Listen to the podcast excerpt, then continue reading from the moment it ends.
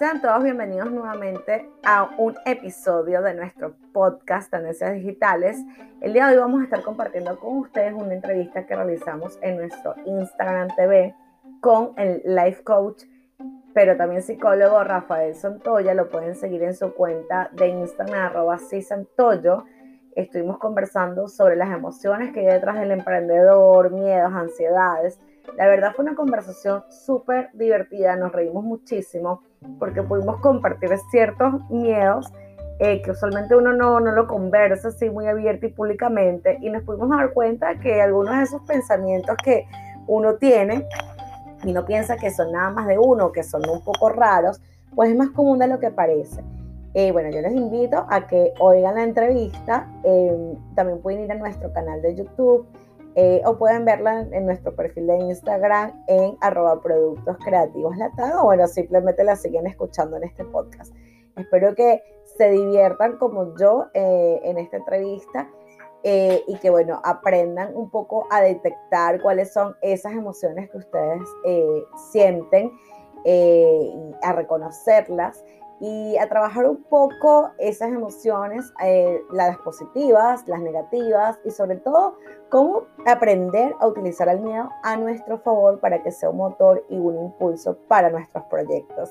Bueno, sin, sin más que hablar, eh, los invito a escuchar la entrevista.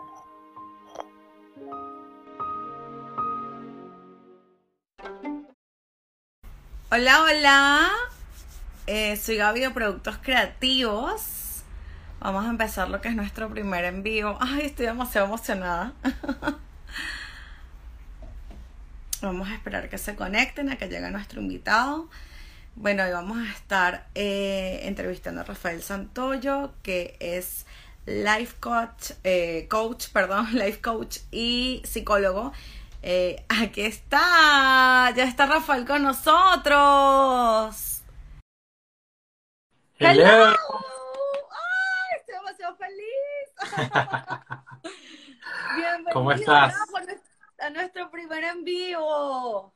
¡Qué emoción, qué emoción! Recuerda cuando hice mi primer live. Sí, ¿cómo fue esa experiencia? ¿Hace cuánto tiempo? No, pero bueno, ya fue, fue hace cuatro años que me atreví y empecé como con live solos y después dije, voy a hacer esto de invitados especiales y bueno, ha tenido muy buen resultado es parte de mi firma. Sí, bueno, Rafa, sí, hablar solo como que a, mí se me da más hablar con la gente, porque como que hablar solo no... Sí, de, vez en cuando toca. Bueno, Rafa, me gustaría, bueno, eh, eh, que te presentaras para aquellos que de repente no te conocen todavía. Eh, quiero decirte que yo estoy demasiado feliz de estar en nuestro primer live contigo.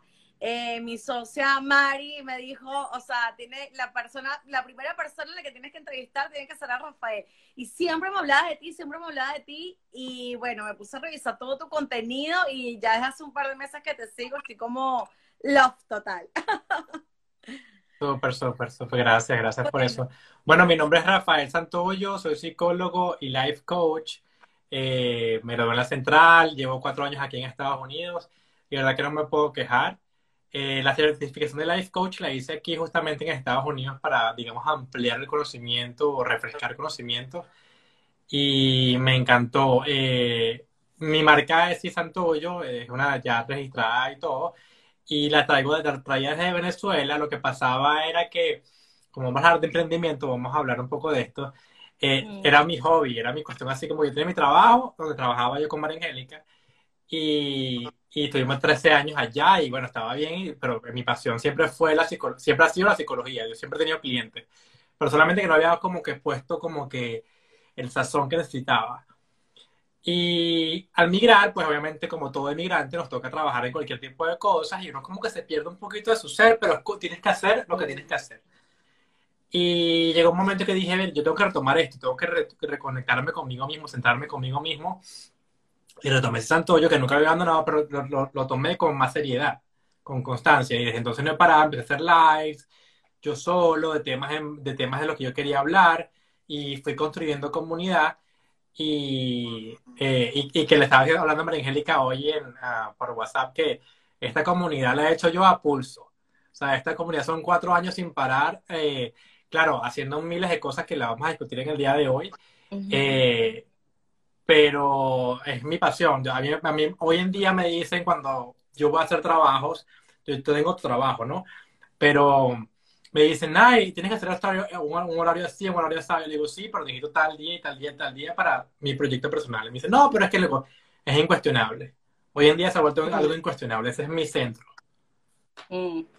Y Miri, cuéntame cuánto, eh, por, cuánto tiempo te tomó desde que tú dijiste, oye, voy a transformar esta pasión, este hobby, en algo que realmente sea eh, una fuente de ingresos y bueno, ¿y qué te, qué te detenía? O sea, ¿cuáles fueron esas emociones? Ya que el live de hoy, de hecho, eh, tiene que ver con las emociones que hay detrás del emprender.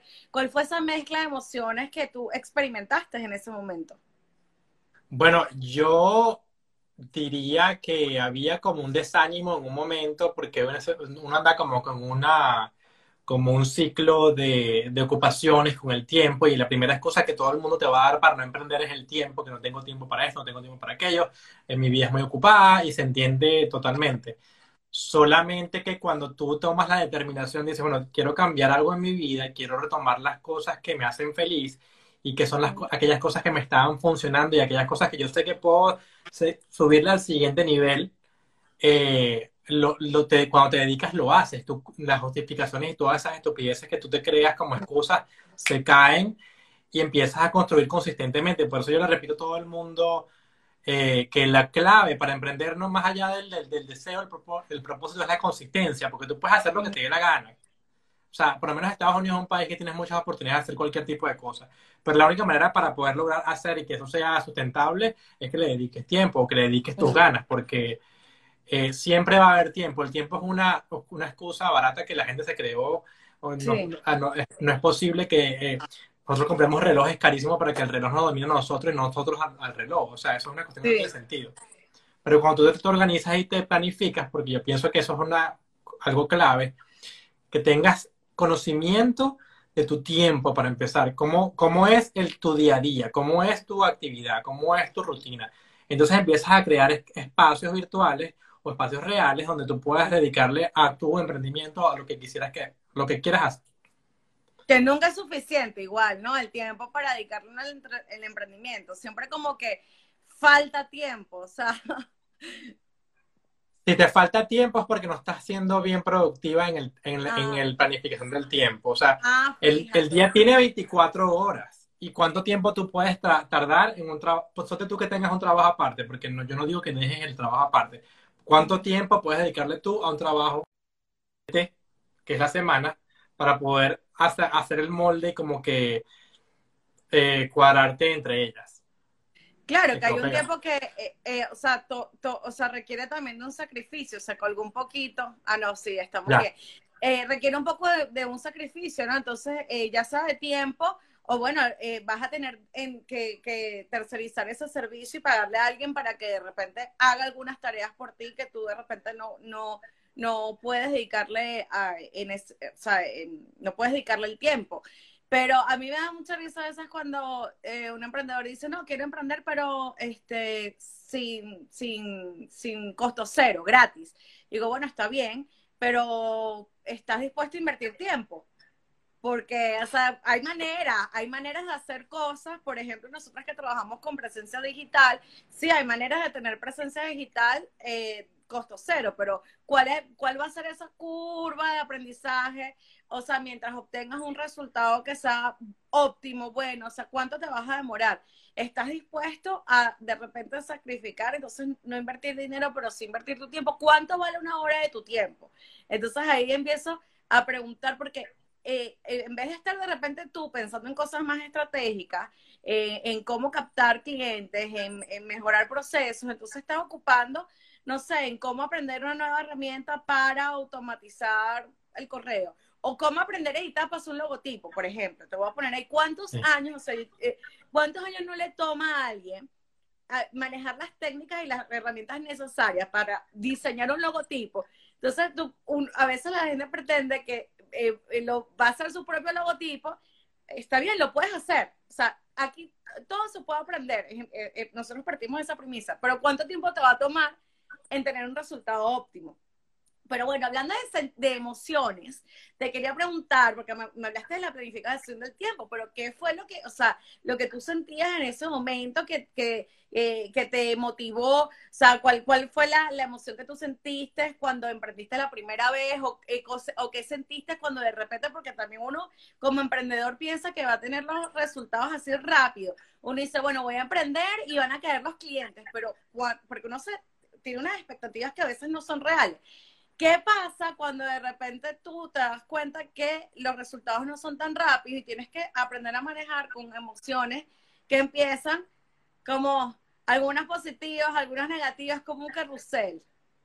Bueno, la, principal emoción que me pasó a mí y le pasa a todos los emprendedores que tienen en común es el miedo. Cuando van a empezar con el, con el tema de emprendimiento, tienen mucho miedo de si va a funcionar o no va a funcionar, me va a dar resultados, no me va a dar resultados, este, voy a fracasar, voy a triunfar. Entonces es como, eso se va volviendo grande y grande y grande y grande. Y lo, y lo que hace es que, es que las personas procrastinan o, no empiezan nunca, nunca están listos, tienen que ser perfecto todo, tiene que estar la foto perfecta, el cuadro perfecto, el post perfecto. Es, no hay nada perfecto, señores, perfecto es aburrido.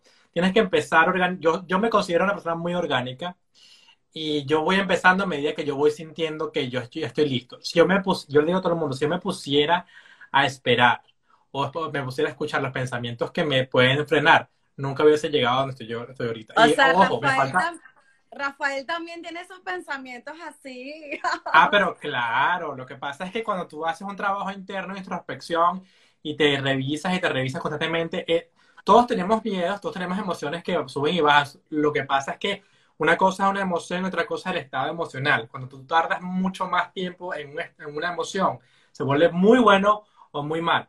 Pero todo ¿Podemos hacer una, ¿Cuál es la distinción, disculpa, entre emoción y estado emocional?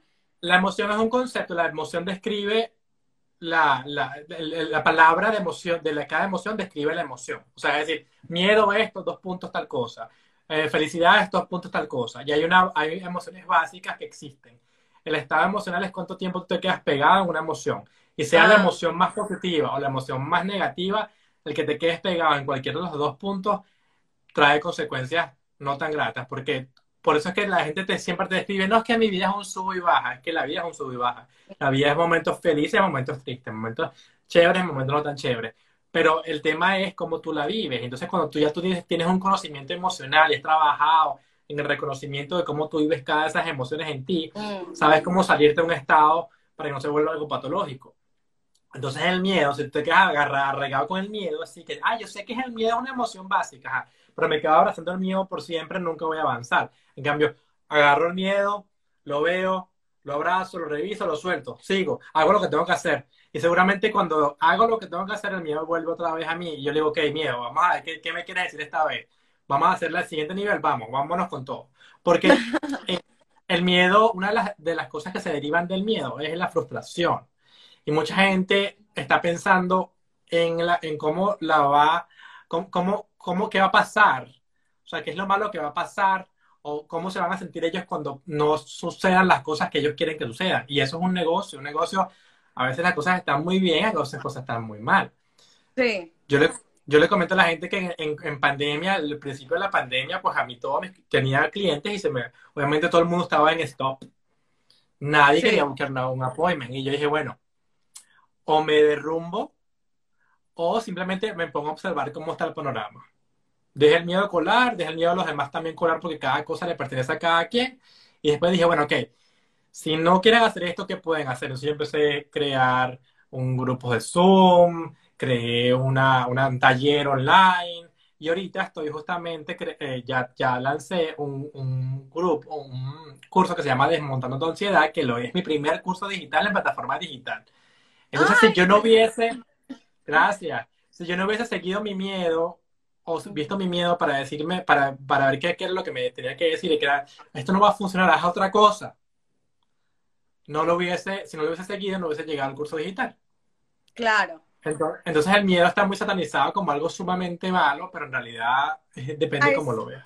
A eso iba mi segunda pregunta, porque eh, en algunos talleres y charlas que yo he escuchado, o sea, siempre te hablan del miedo, Em, a veces te hablan como que algo negativo porque es algo que, que, no existe, o sea, es lo que está en tu cabeza. Tú estás pensando en posibles escenarios a veces que no son reales, como eh, no voy a vender o no me van a comprar o cómo lo voy a hacer o eh, infinidad de cosas. Pero también el miedo a veces supone una alerta, un estado de alerta para prevenirte ante posibles peligros. Entonces, ¿cómo balancear ahí? O sea, ¿cómo tú realmente poder identificar eh, cuándo es un miedo que eh, me alerta de un, peligro que puede ser real, que es para protegerme y cuidarme, o cuando es un miedo en el que realmente eh, es imaginario.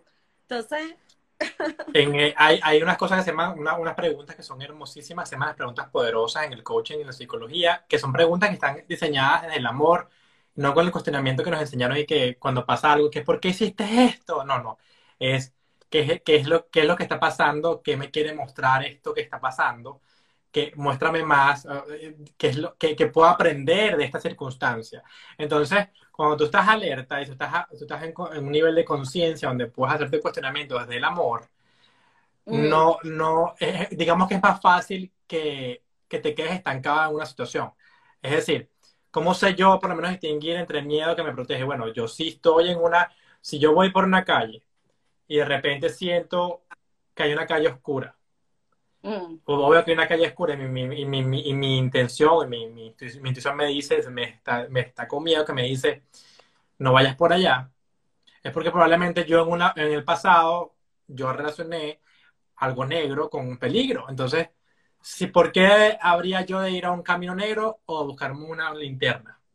O sea, ¿por qué me voy por el camino negro o tengo otra opción? O sea, te dice que tienes opciones, que algo está mal allí y que tienes que corregirlo un miedo que es irracional es que cuando tú te imaginas situaciones que jamás han pasado en tu vida, que si te las pones atrás, te pones a revisar, dices, eh, eh, me voy a quedar indigente.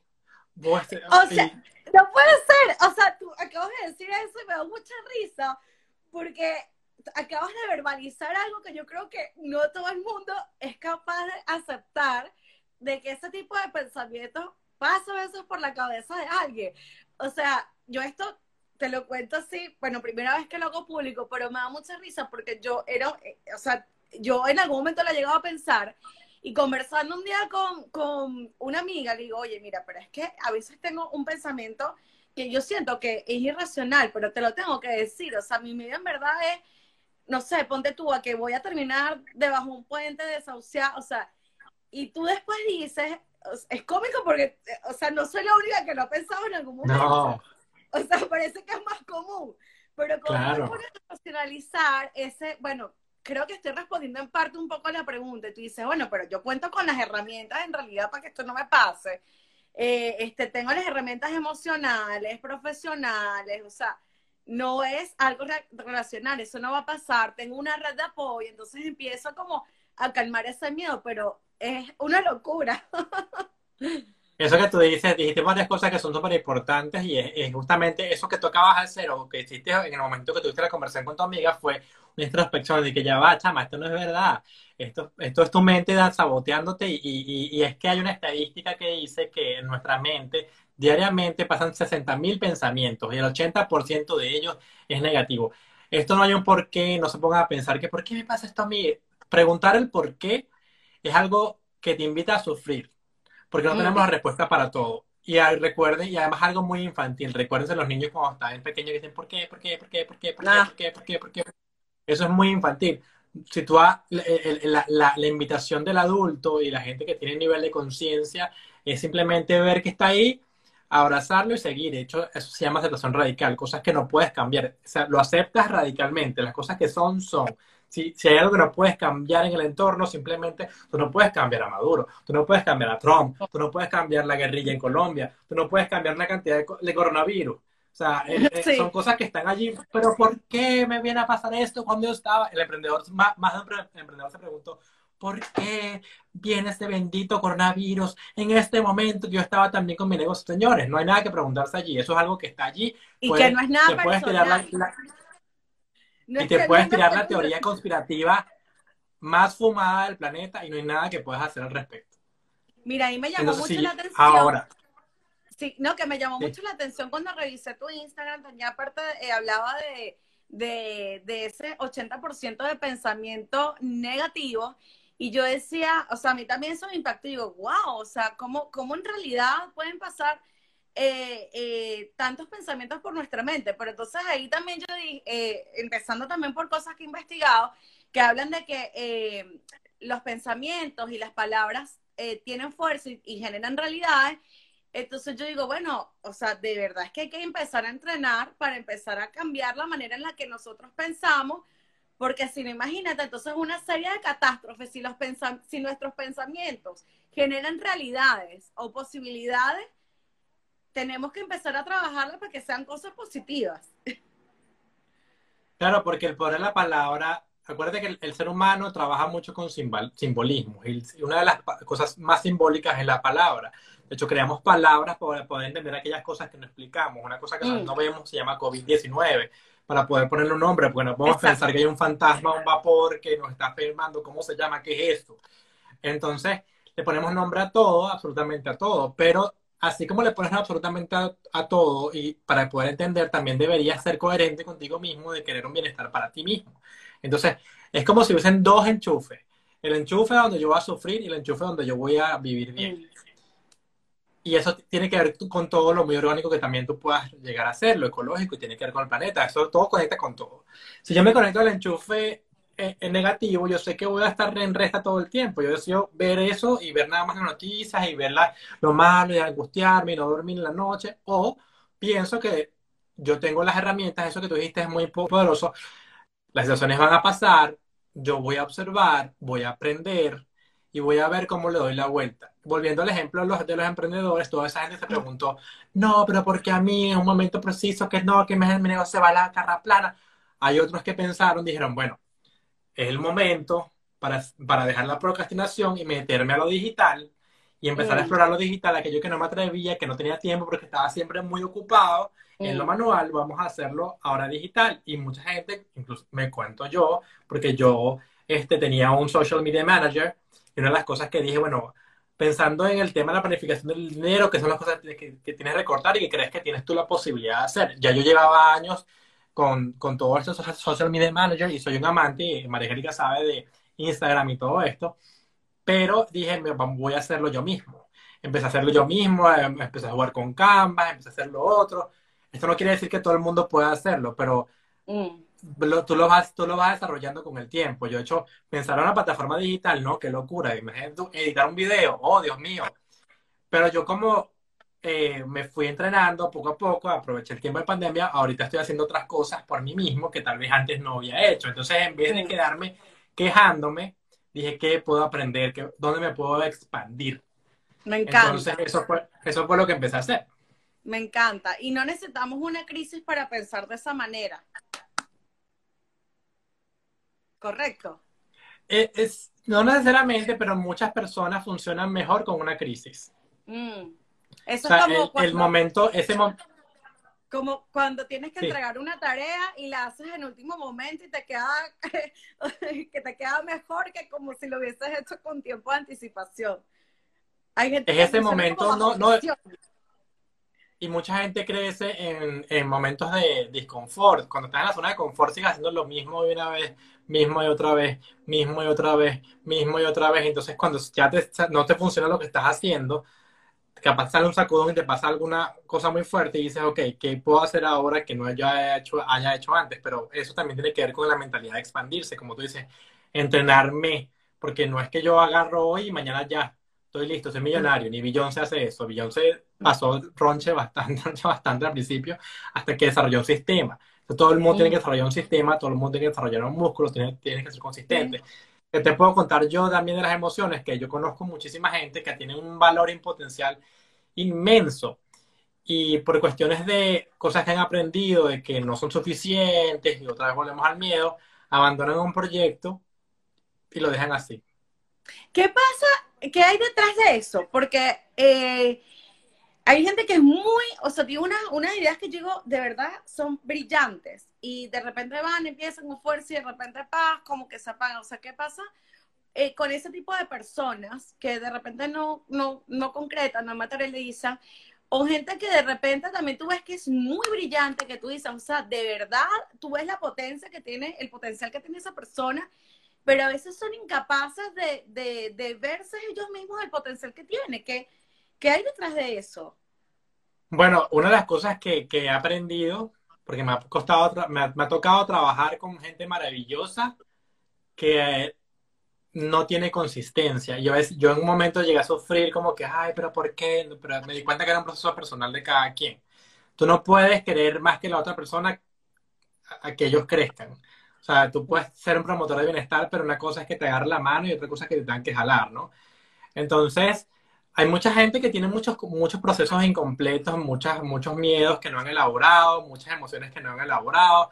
Eh, seguramente, así como hacen en los negocios, también se comportan en el día a día y muchas otras áreas de su vida. Entonces, yo, yo lo que creo que, que, que lo que debemos compartir a través de este live es que cuando, si tú eres un emprendedor o quieres emprender, trata de hacer un ownership de tus cosas, o sea, tomarlo que, con tu responsabilidad. Las cosas que pasen buenas es porque tú las hiciste y las cosas que no pasen tan buenas en tu negocio también es porque tú no las hiciste.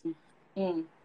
Porque, ¿qué pasa? Cuando no logras los objetivos o cuando no avanzas, quieres empezar a culpar que entonces no, que el coronavirus, no, que el trabajo, que el jefe, el otro, no, es que el esposo, que los hijos. Los hijos son el demonio para muchos emprendedores. Eh, que los, que, sí, porque no, es que yo tengo que dedicarle a mis hijos, entonces yo escucho eso a diario.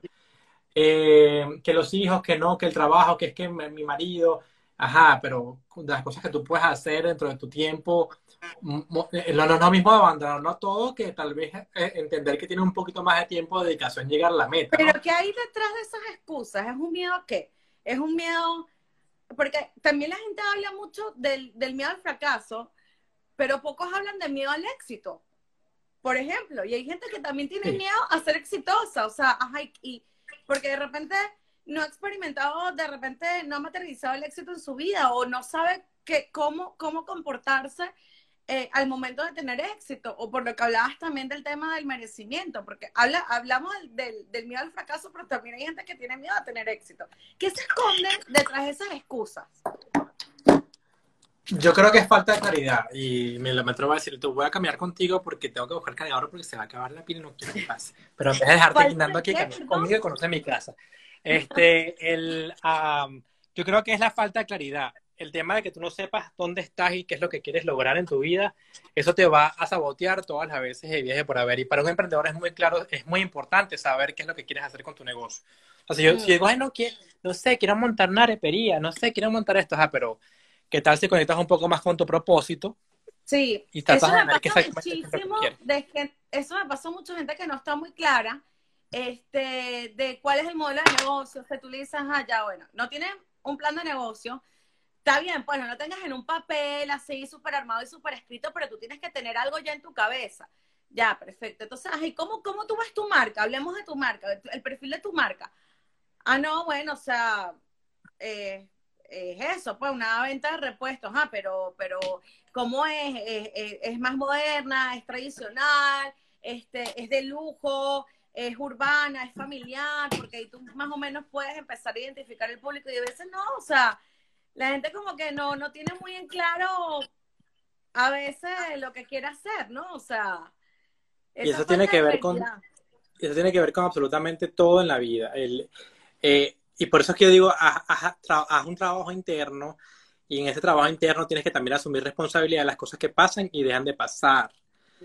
Y yo creo que cuando las personas quieren emprender, y eso es una emoción que, que, que, deben eh, trabajar, es contactar con la mayor felicidad que puedan tener, ¿no? Tú quieres vivir a diario, porque ¿cuál es el, el motivo de un emprendedor?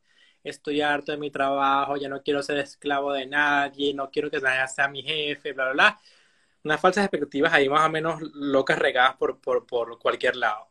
Pero, Pero también tiene que ver, Rafa, disculpa también con, eh, con, la, con las pasiones también. Yo creo que la generación, esta generación a la que, de la que nosotros somos, em, empezamos ya a sentir, bueno, y ni diga la que, la que viene detrás de mí. O sea, mi hija, por ejemplo, tiene un nivel de sensibilidad que esté mucho más desarrollado que el que yo lo tenía a su edad pero hablo por la generación de nosotros que hablamos de, que queremos trabajo que nos apasione, que nos motiven, que nos mueva, como conectar con algún sentido. Este, no sé, hay gente que quiere conectar desde, desde la ecología, desde, desde, desde otras cosas. Entonces, como que esa serie de satisfacciones te lleva a que tú quieres eh, hacer algo que realmente te apasione, en algunos casos eh, es eso, esa motivación, y en otros casos también tiene que ver con el, tiempo, el que desean también tener tiempo para, para dedicarle a otras cosas o a su familia.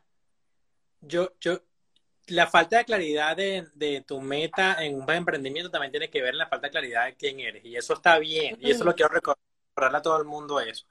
Hay una, hay una gente que sufre cuando se preguntan quién soy. Yo digo, no, esa es la pregunta la pregunta más reveladora de la existencia. Eh, yo creo que cada, cada, cada uno se pregunta quién soy, dónde estoy, para dónde voy. Y está mm. súper bien. No, no pasa nada. Eh, pero ten la humildad de cuestionarte dónde estás. Pero asumiéndote, por eso lo repito tanto, asumirte que eso es tuyo. Eso no es que no es el hijo, no es tu esposo, no es el trabajo. ¿Qué quiero hacer? Cuando tú empiezas a revisar quién eres tú, dónde estás y qué quieres hacer con tu vida, para empezar tú con tu vida, este, tú empiezas a tener como claridad y empiezas a ver, ok, me gustaría hacer esto, me gustaría intentar lo otro. Eso te abre una fase de exploración. Yo invito a mm. todo el mundo, absolutamente todo.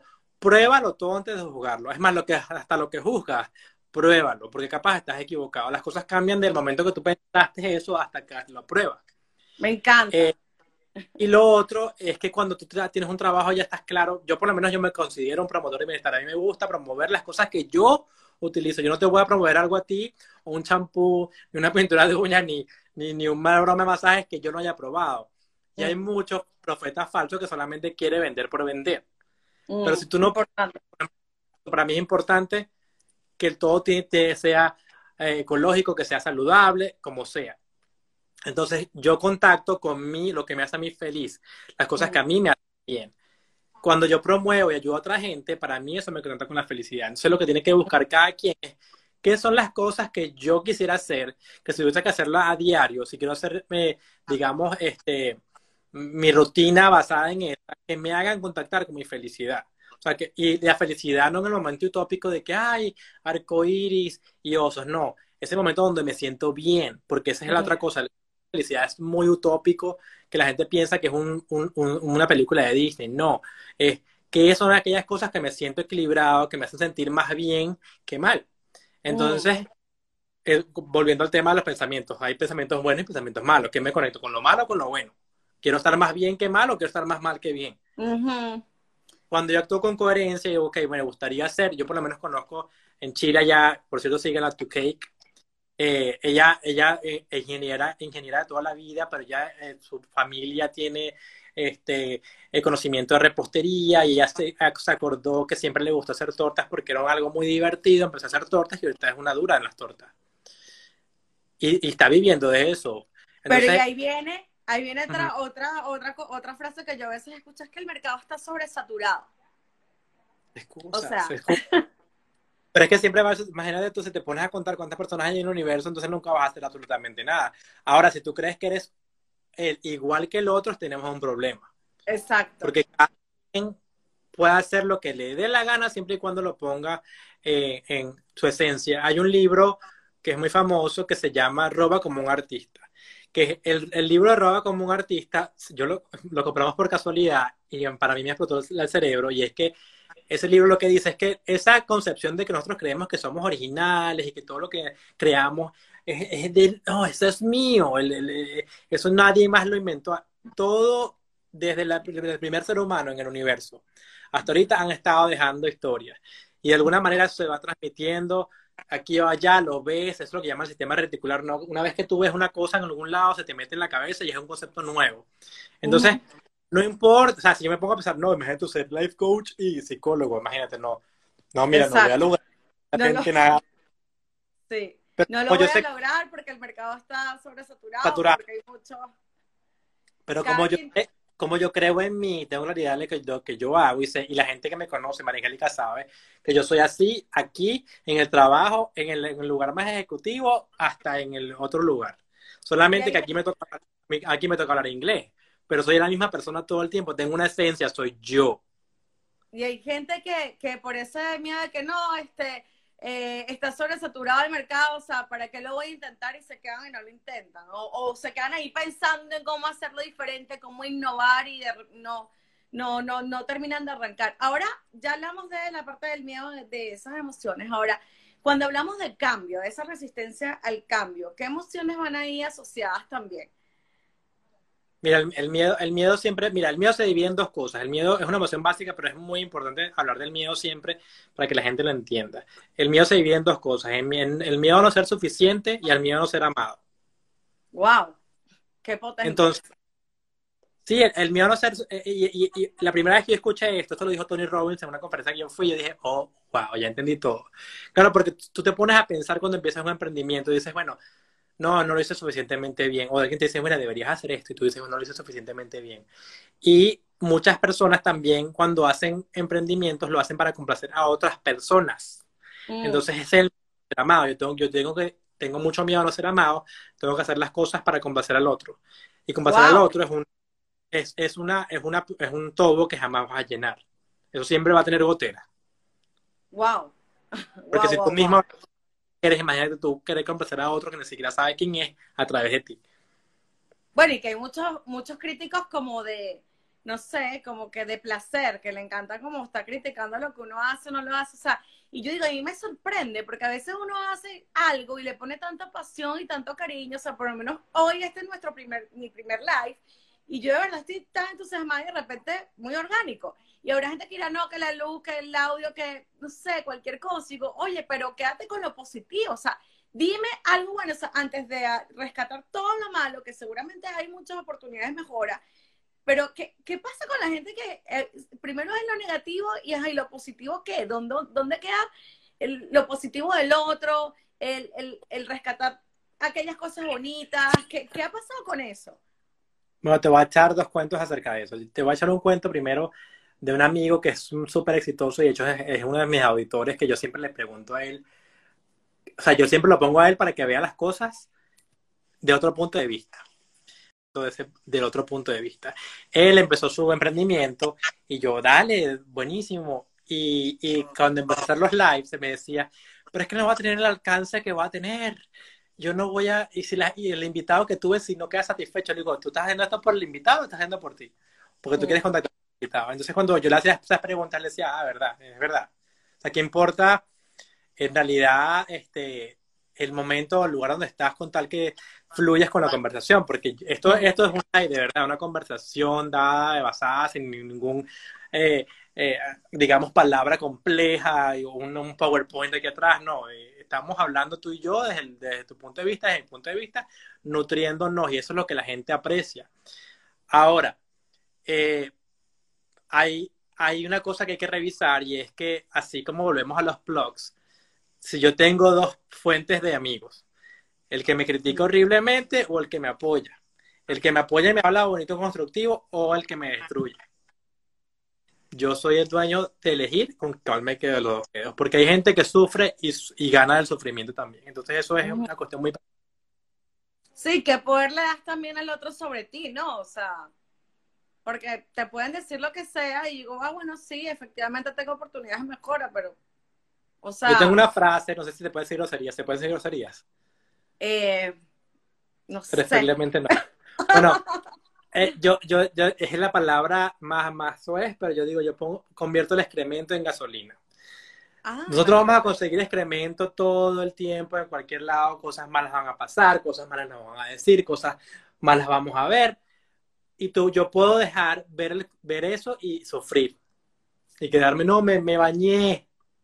O me convierto en algo muy ecológico y orgánico, donde yo creo en el reciclaje y creo que todo el mundo, aunque diga las cosas buenas o malas, tiene una intención positiva y yo tengo que aprender algo de eso. Entonces yo digo, bueno, eso fue duro lo que me dijo esta persona, pero voy a tomar a ver cómo hago yo, cómo yo hago, trituro eso y lo vuelo gasolina. Mm. Porque a mí me pasaba mucho cuando yo empecé, me decían, no, Rafael, tú tienes que tener un cuadro de Van Gogh atrás. Y sé que me lo decían con cariño, pero decía, eso no es la idea lo que, lo que te está tratando de manifestar en mi live. Pero decía, bueno, él se está preocupando por mí, él se está preocupando por mí. Decía, no, Rafael, tienes que hablar más acentuado porque te hablas muy rápido. Yo hablo muy rápido. He estado mejorando muchísimo eso, pero yo hablo muy rápido. Ahora, ¿qué hago yo? Bueno, me tomo más pausas eh, eh, para, para poder, digamos que, tomarlo y no tomarlo. Mm. eh, me decían, no, Rafael, tienes que tener un esquema y una broma, de, digamos, detallada de lo que vas a hablar, porque eso es lo que, eso es lo que es tal vez en lo que tú estudiaste, pero mi, yo soy, mis lives y mis conexiones son reales porque yo las hago de mi manera. Sin embargo, esto no significa que cuando yo tenga, he tenido unos invitados de, de super top, que tengo que hacerles un research, tengo que hacerles una investigación y no quiero, digamos, mm, eh, dañarla. Este, dañarla, bueno, me, tengo mis, mis, mis, bullet points, que son es distinto. No es lo mismo tener una, una estructura de preguntas ordenada de A a la C. Exacto. A, hacer un bullet point. Porque me ha pasado que he tenido, o sea, me han hecho a mí entrevistas y, de que quieren o que me quieren que haga entrevistas con estructura y son muy aburridas y yo ni siquiera las posteo. En cambio, si yo anoto todas las preguntas que quiero hacer, pero las llevo para atrás y para adelante, por lo menos yo, Julio Finance, que es Julio Finance de, de Miami, yo no lo conozco y es un duro en las finanzas. Y yo lo que yo dije, yo quiero tener un like con este señor. Y lo hice, pero lo que hice fue anotar con una cantidad de fichas y empecé a preguntarle las cosas y él me dijo, yo no quiero nada estructurado, algo muy orgánico. Y fue, o sea, he tenido ya dos lives con él y, me la gozo, somos panas y todo eso, ¿sabes? Ha sido bien natural, la gente le encanta porque somos cada quien, como cada, cada vez, no como que los demás quieres que tú seas. Mira, aquí me están preguntando, Oscar Dávila, ¿qué ejercicio es recomendable para vencer el miedo al emprendimiento. Me gustaría hacer uno, pero me pongo a pensar en el salario y en muchas cosas, como en la comodidad y en el... Bueno, un mito, un mito del emprendedor, un mito del emprendedor. Voy a emprender mañana y voy a renunciar al trabajo, no voy a ser jefe, no voy a ser empleado de nadie. No, señores, y voy a estar tener más tiempo libre para mí. No, señores. Cuando vas a emprender, sobre todo al principio, cuando vas a emprender, y a menos que te hagas millonario, que ojalá te lo deseo, que eso suceda así, eh, tienes que, tienes que trabajar bastante. Tienes que trabajar bastante en tu producción, en tu material, en lo que vas a decir, en lo que vas a representar y todo eso. Yo recomiendo dos cosas. Empieza a hacerlo de una vez, empieza a salir con pruebas, ve que funciona y que no funciona, ve cómo te sientes tú mismo, pero hazlo ya. No lo, no lo procrastines. Cuando lo procrastinas y lo dejas para después, te vas a sentir peor porque dices, pasó un año y no lo hice y tenía la idea. O, ay, me robaron la idea, que es uno de los eh, pensamientos de la gente. Y lo otro es simplemente ir, ir, ir, ir, refinando las cuestiones. Ir refinando. Yo tengo un trabajo que me da mi salario, que es el que tengo que pagar los bills, pero aparte tengo un emprendimiento que me hace sentir bien. Entonces yo tengo un balance, tengo ingresos, tengo dinero y tengo mi, lo que me hace sentir bien. Yo, si Santoyo me va muy bien, pero yo todavía no estoy en el punto que si quisiera lo pudiera hacer, pero no estoy en el punto de dejar el trabajo. Para mí sería una estupidez en este momento dejar el trabajo, sobre todo en, la, condición que nos conseguimos ahorita en, pandemia, que ahorita es más importante ahorrar. Tienes que ahorrar mm. para el futuro porque tienes que, nunca sabes lo que va a pasar y la pandemia, el coronavirus no nos enseñó. Pero ahora te voy con una pregunta. Aquella gente que quedó desempleada producto de la pandemia y que de repente le está costando un poco volver a emplearse y entonces eh, empieza a decir, bueno, ya yo tengo esta cajita de herramientas, tengo que ver y empezar a hacerlo con ella. ¿Es recomendable en ese caso que la gente eh, siga postulando o emprenda? Haz las dos cosas. No pares de postularte, porque si lo, o sea, el parar de hacer algo, y eso es lo que decíamos con el tema de, la constancia, el parar de hacer algo significa que renuncia totalmente a eso y eso tal vez te ha, te ha hecho bien en el pasado. Y, una herramienta que te, te es útil, no, no tienes por qué votarla. Mm. Pero por otro lado, es el momento perfecto para que empieces tu emprendimiento y empieces eh, el, tiempo que no tenías, lo tienes, eh, tienes las ideas frescas anotadas en un lado, empieza de una vez, pero con expectativas claras, muy desafiantes para esta época. ¿Qué pasa? Mucha gente que emprende quiere ser millonario de hoy para mañana. Eso, señores, no pasa ni en Monad, ni en Amway, ni en ningún, ningún multinivel. Puedes entender ¿qué sería una expectativa realista? Podría ser una expectativa realista decir, bueno, que mi emprendimiento me dé por lo menos para las cosas básicas de mis gastos básicos, sin mayor lujo, o sea, sin pretender ahorrar o... yo apuesto muchísimo, yo apuesto muchísimo al crearse un budget, es decir, un presupuesto. Es decir, tengas trabajo o no tengas trabajo, tengas plata o no tengas plata, tienes que hacer de tu emprendimiento algo muy orgánico, porque ¿qué pasa en, en esta época de hoy en día? Todo el mundo quiere gastar en todo y está bien para ti, para mí, para todos, para, los que ya tenemos un, un producto. Pero eh, tú deberías estar produciendo e invirtiendo. Produciendo e invirtiendo. Tener un plan de dónde te quieres ver a corto plazo, a mediano plazo y a largo plazo. Y si la del mediana se estira, entender que eso tiene un poquito más de tiempo de inversión. Si la de largo se estira, entender que eso tiene un, eh, eh, un tiempo de inversión también, porque ahorita hay muchas cosas que son las variables externas que están sucediendo que no podemos controlar, pero que tenemos que observar. Pero no, yo digo, no pares, eh, empieza a hacerlo, empieza a hacerlo ya y empieza a ver qué es lo que estás recibiendo, el feedback que estás teniendo de tu comunidad, pero activamente, porque vuelvo al tema que, que, que, tú mencionaste y mencionamos anteriormente. Yo conozco gente que ha empezado y tiene la oportunidad de empezar un negocio que se le cae del cielo. Mira, tú eres buena en redes sociales, te llegó un cliente de redes sociales.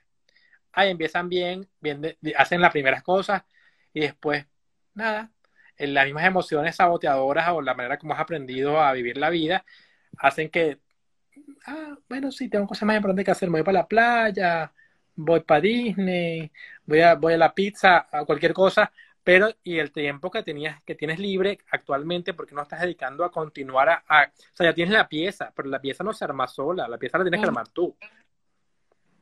Entonces muchas veces pasa que no, no sucede y no se monetiza en el, en, el, en el emprendimiento porque tú mismo no estás haciendo nada para que eso suceda. Exacto, correcto.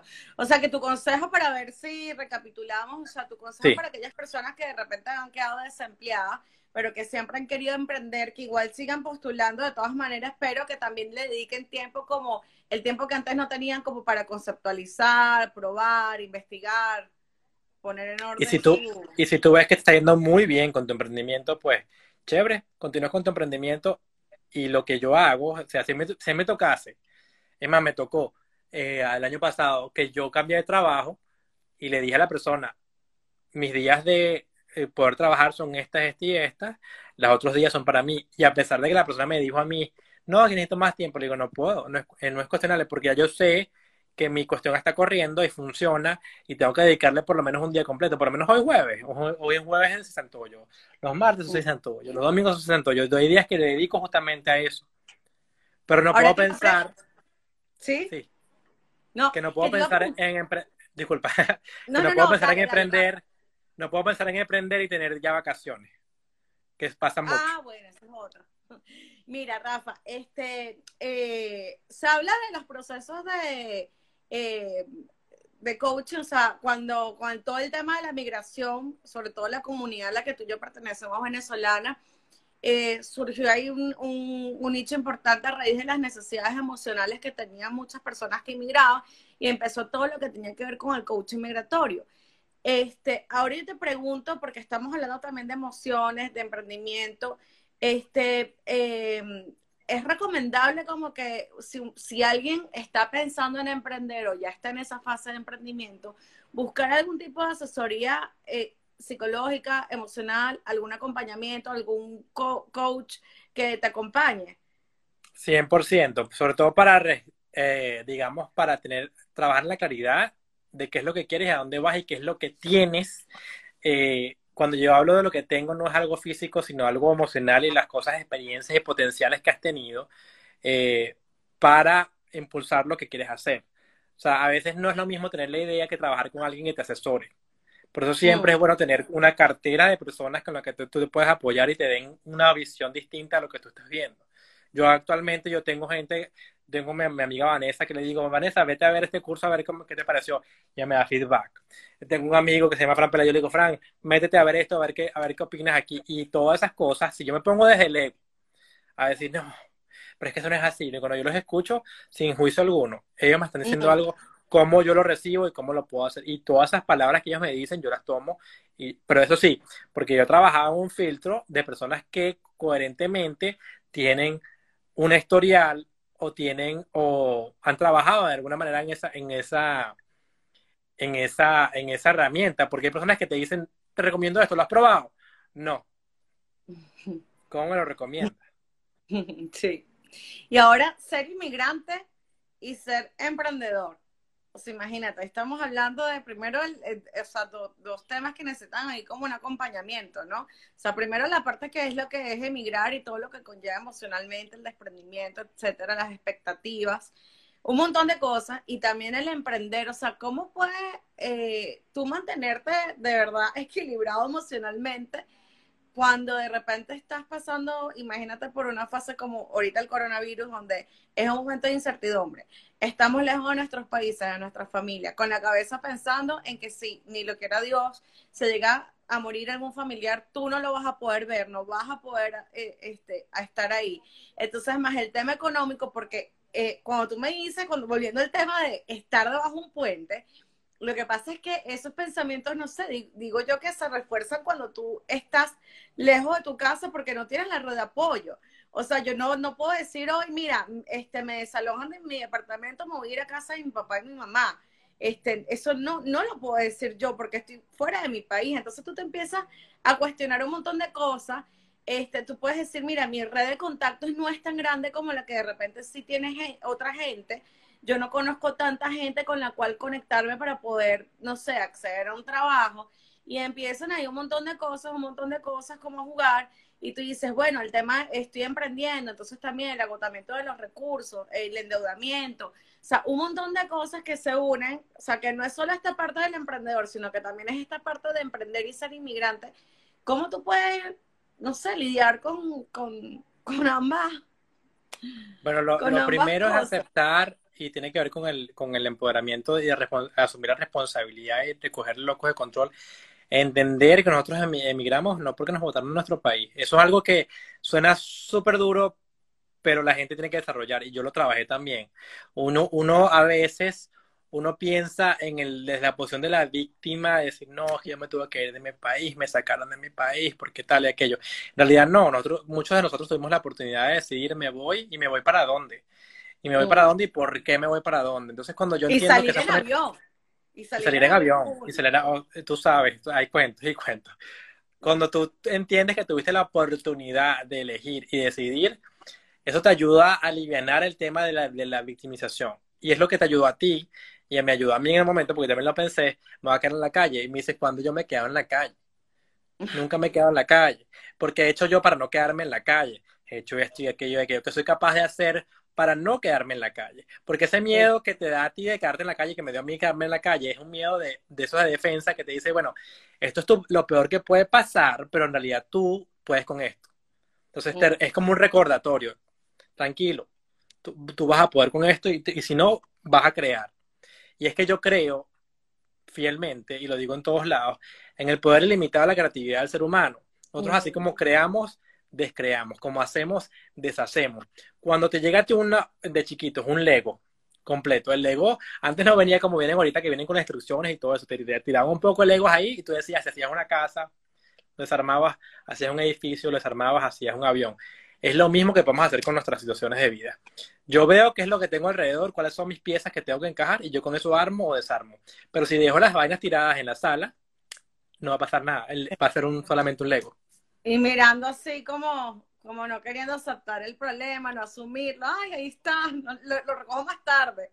Y le doy patada y me doy vuelta y me, o me caigo porque no lo recogí, porque no hice nada con ellos. Entonces, es lo mismo, el emprendedor eh, emigrante tiene que saber que, no, o sea, no es que eso, en escuché un chiste en TikTok que me encantó, pero me dio mucho, mucho clic que decía, si te da miedo empezar de cero, empieza desde uno. Y yo me reí, me reí, pero después lo pensé y dije, es que nosotros no venimos desde cero, es verdad. Nosotros venimos con una, un aprendizaje que lo que tenemos que hacer es simplemente bajar el app, refrescar la memoria y ponernos en 2.0 en donde decidimos hacer, decidimos llegar. Porque si tú decidiste Chile es porque tú sabías que te ibas en este, ibas a estar mejor en Chile que en otro lado. Si yo sí Estados Unidos es porque sabía que iba a estar mejor en Estados Unidos que en otro lado. Entonces, bueno, conéctate a la Matrix desde ese, de ese país, ve cómo puedes aprender culturalmente, que eso es base para el emprendimiento, ve que tiene ese país para ofrecer la diversidad de cosas que tiene para aprender y, y, multiplícate. Yo, sé que ustedes estos días estuvieron hablando con, con Tada. Tada, una de las cosas que habla de una inmigrante. Me encantó, o sea, la. Yo la amo con locura. Infinito. ella, una de las cosas que menciona y que yo comparto siempre es que tú cuando llegas a un país tienes que aprender de la cultura. Ah, si vas a, vas a ir a, Chile, bueno, tienes que aprender qué significa la jerga chilena, po, y aquello, no sé, todas esas cosas que dicen. Vas a Estados Unidos y no aprendes inglés. Vas a Estados Unidos y no aprendes inglés. ¿Cuáles son las posibilidades tuyas de crecimiento? Sí, sí. Ninguna. son limitadas. A eso sí, te, tú te limitas. Mira, de verdad que, este, bueno, si pudiéramos resumir como brevemente un par de consejos para esas personas que quieren emprender o están emprendiendo y los embarga el miedo, este, ¿qué, ¿qué, podría ser? A mí me encantó una frase que tú dijiste en estos días como, mira, aunque suene cliché, todo va a estar bien. No, más bien, mira, más bien esa es la que yo no digo. Yo la modifiqué. Yo la ah, modifiqué en pandemia. Ya yo no digo, no, yo no puedo decirle a nadie, todo va a estar bien, porque no va a estar bien, pero todo, todo baja, digamos que de alguna manera vas a poder sobrellevar todo lo que te va a pasar en la vida, porque tú tienes el potencial, pero tienes que hacer, actuar en, en, en, en pro a eso. Porque decir todo va a estar bien es simplemente como acostarte en la cama y nada, todo va a estar bien. Pero no, que estoy haciendo yo para que mi realidad esté bien. Exacto. Sí, no, me encanta, pero yo, yo lo tomo porque a mí en realidad es una frase que a mí me, me genera mucha calma. Debe ser que vi como algún video como más antiguo, pero a mí personalmente me genera mucha calma. Y yo tengo una amiga que siempre me decía, tranquila, todo va a estar bien, tranquila, todo. y yo me reía. Pero después si te pones a analizar, tú dices, bueno, pero ¿qué hay detrás de todo va a estar bien? Y es a, llevar a lo que estábamos hablando, a racionalizar. Ah, bueno, ¿qué cosas puedo hacer para realmente estar bien? ¿No? Y esa es la pregunta, esa es la pregunta que tienes que hacerte. Ajá, todo va a estar bien. Mira, a lo personal es una cuestión que culturalmente se ha ido mutando porque todo el mundo que habla contigo y que te quiere, quiere que tú estés bien, nadie quiere que tú estés mal. O sea, la intención de la, de la frase está muy bien, pero no es realista, porque mm. es, ¿qué hago yo para estar bien? ¿Qué tengo yo alrededor para estar bien? Ah, yo tengo un cuadro, tengo una pintura, voy a, voy a estar bien haciendo algo, haciendo arte ah, tengo para, sea, sea hacer cosas digitales, voy a estar bien, si empiezo a hacer esto, capaz te me abre una puerta, una oportunidad. Sí. Mira, me preguntan algo, o sea, tenemos ya paréntesis, ya para cerrar, tenemos las recomendaciones finales, pero me están haciendo una pregunta en este momento.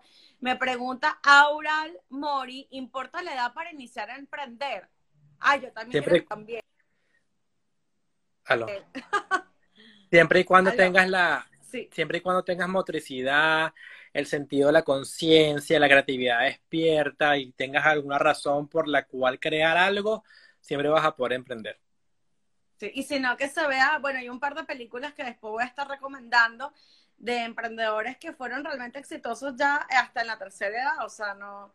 Y hay gente que empieza, hay niños que emprenden, o sea, con 8, 9, 10 años y tienen negocios, este, que facturan cientos de miles de dólares, como hay gente de 20, 30 años. O sea, yo creo que, eh, y rescato lo que tú dijiste, lo importante es empezar, empezar.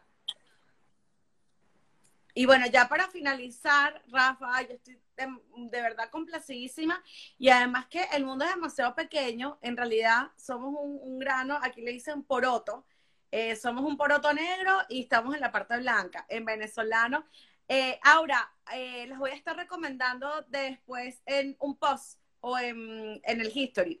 Eh, pero bueno, hablando de los venezolanos, somos una carabota negra y estamos en la parte blanca, o sea, así de pequeño es el mundo. Porque conversando con Tam, me dice, no, no sé, pero una cosa llegó a la otra, este, estabas tú por medio, o sea, de verdad que los grados de separación o sea, entre las personas es mínimo. ¿Cuáles son las posibilidades realmente en que por, en, conocerme, que tengamos gente en común, o sea, y después le dice Mari, no, o sea, él es así como íntimo, mira, así, casi que mi hermano del alma, no puede ser. Tú dices, Dios mío. Sí, sí. Bueno, yo creo que cuando tú estás en la corriente, cuando estás en la corriente... Sí. No, perdón, es importante por eso cultivar relaciones. Cuando eres emprendedor también empezar a cultivar, a cultivar, porque esa red se va bueno, y, eso es algo que yo quería, eh, con eso me despido porque ya me tengo que retirar, es que primero, cuando tú estás en el camino correcto, vas a conocer la gente correcta porque la energía te lleva a eso. Segundo, cuando tú estás emprendiendo, por más que te sientes detrás de una computadora, es importante que conectes con las personas. Yo, desde que decidí retomar Santollo, eh, hace cuatro años atrás, yo empecé a salir a la calle, hice cuatro workshops, conocí gente, por, gente maravillosa por redes sociales, gente maravillosa, que no las conocí primero en redes sociales y después las conocí en persona, como el ejemplo de Tada, la gente latina de Orlando, la gente de Latitud Spa, una cantidad de personas que yo conozco que, que, que hemos construido juntos y cada quien al final ha tomado como su camino, pero eh, tienes que crear ese network y es lo primero que recomiendo a todo el mundo. Trata de ver con qué personas te puedes conectar y no pienses que estás apuntando nunca muy alto. Yo, una de las cosas que, que, tuve la oportunidad de hacer esta pandemia fue atreverme a hablar con gente que, hacer live que, que no sabía si me iban a parar pelotas o no. Y tuve a Susana Weiss, tuve a Daniela Cosán, Willy Martí, ahora somos amiguísimos. Este, he conocido gente que tú dices, bueno, esa gente de la, de la, de la televisión nacional que le te va a parar a ti, pero tú nunca sabes. Superaste el miedo. Mira, nos queda un minuto ya para finalizar. Eh, bueno, yo le quiero dar las gracias a todos. Aquí Oscar nos dice, son dos grandes coaches. Oye, Rafa, no puede ser la última vez que nos veamos. O sea, yo creo que podemos después ver un espacio como para hablar de otros temas porque, uff, hay, o sea, infinidad. Hay mucha tela que cortar, sí. Sí, mucha tela que cortar para empezar también como a, un poco eh, orientar un poco a aquellas personas que están también en la fase de emprendimiento, que no solo se trata de marketing digital, redes sociales y técnica, también se trata de la parte emocional y espiritual. Bueno, antes de irme quiero darles un regalo a tu comunidad, a la comunidad de ustedes, el curso digital que se llama Desmonta tu ansiedad. Si vienes con el hashtag Productos Creativos Latam, tienen el, curso tiene un descuento especial. Contáctenlos a, que que lo contacten a ustedes. Es más, el costo, el costo del curso cuesta 50 dólares, pero para la gente que venga por ustedes solamente son 20 dólares. Es un curso digital que puede hacer la comodidad de tu casa, que te explota la mente del concepto de la ansiedad y la idea justamente es ayudar a las personas a crear hábitos más saludables o técnicas que puedan incorporar en su vida para vencer la ansiedad. Buenísimo, Rafa. Gracias por ese regalo. Ya nos quedan 10 segundos. Vamos a estar publicando nuestra historia y nuestro post. Un beso a todos los que nos acompañaron el día de hoy.